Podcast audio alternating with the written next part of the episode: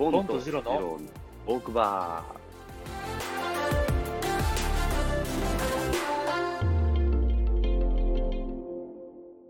なんかひょんなことで、そのなんか読売ランドにこの前行ったんですよ。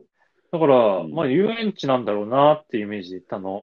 なんだけど、なんかその職業体験みたいな、うんなんか、その企業の工場見学とその職業体験がなんかミックスした施設があって、そのうちの一つがその日清ファクトリーだったのよ。で、なんか横浜にさ、カップヌードルね日清ミュージアムあるじゃない？そうそうそう、カップヌードルミュージアム、うんミュージアムあるじゃない？であっちは行ったことがあって、なんかあっちでカップヌードルのなんか作る体験をしたことがあったんだけど、まさか読売ランドにその、もうあると思わなくて、ー。うん。であるから行ってみようって話になって行ってみたのよ。うん。なんか夜だったんだけど、なんか夜の7時ぐらいかな ?6 時、7時ぐらいなのかな？の時間帯にもまだやってて、で、なんかうん。人もそんなにいなくて、今コロナ禍だから、で行ってみようって言ったら、なんか蓋を係の人にもらって、その半分ぐらい絵を描くスペースになってて、うん。で、なんか絵を自分で描けるのよ、好きな絵を。あ、丸か、UFO。丸だねか、はい UFO は。そうそうそうそう。うん。で、なんかマジック、マッキーもらって、で、なんか好きな絵を描いて、描き終わりましたって係の人に言うと、なんか、列に案内されるのね。で、ちゃんとなんか列もそのコロナだから、その、ソーシャルディスタンスが保たれるような距離で並ぶ形になってるんだけど、で、なんか最初の、その工場のフローみたいなところに案内されるの。よ。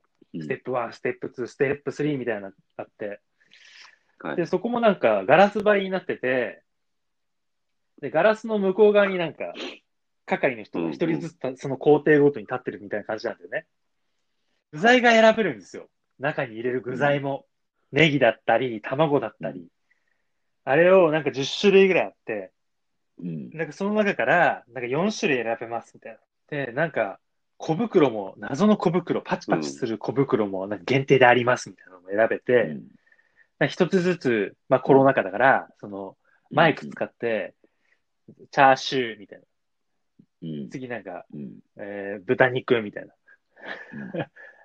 卵みたいな、ネギみたいな感じで、うん一つずつ向こうの係の人にお願いして入れてもらうんだけど、でその、そのカップ麺って、その湯切り口とさ、その蓋があるじゃない。で、蓋をピリピリピリってめくるとさ、その湯切り口が出てくるじゃない。うんうんあの、カップ焼きそばって。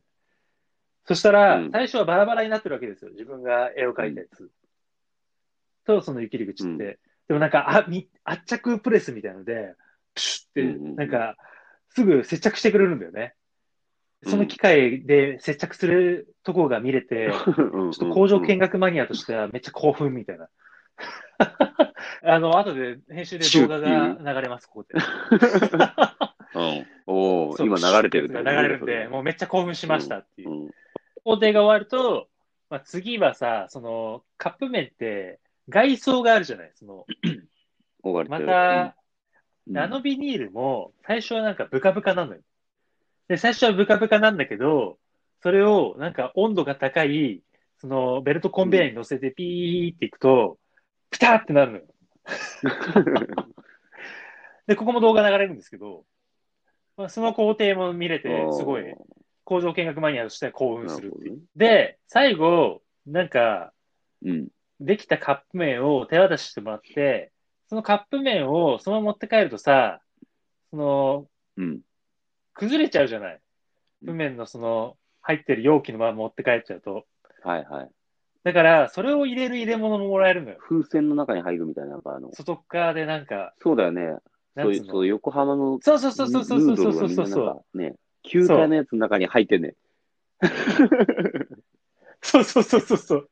うんそうそうそうそうそう。で、あの、地味に、あーあの、球体も嬉しくって、なんか童心に帰るんだよね。で、工場見学して、各工程の機械を見て興奮して、その最終的にその袋に入れて、膝でボンボンしながら帰って童心に帰ったっていう。大人だけで楽しめるコンテンツなんだね。大人だけでも楽しめるし、もちろん子供も楽しいみたいなな。こう、インスタント食品。子供も好きだし、大人も子供の時から食べてるし、なんか、そうね。そうだね。それで、じゃあぜひ今度。トンとジロのトークバー。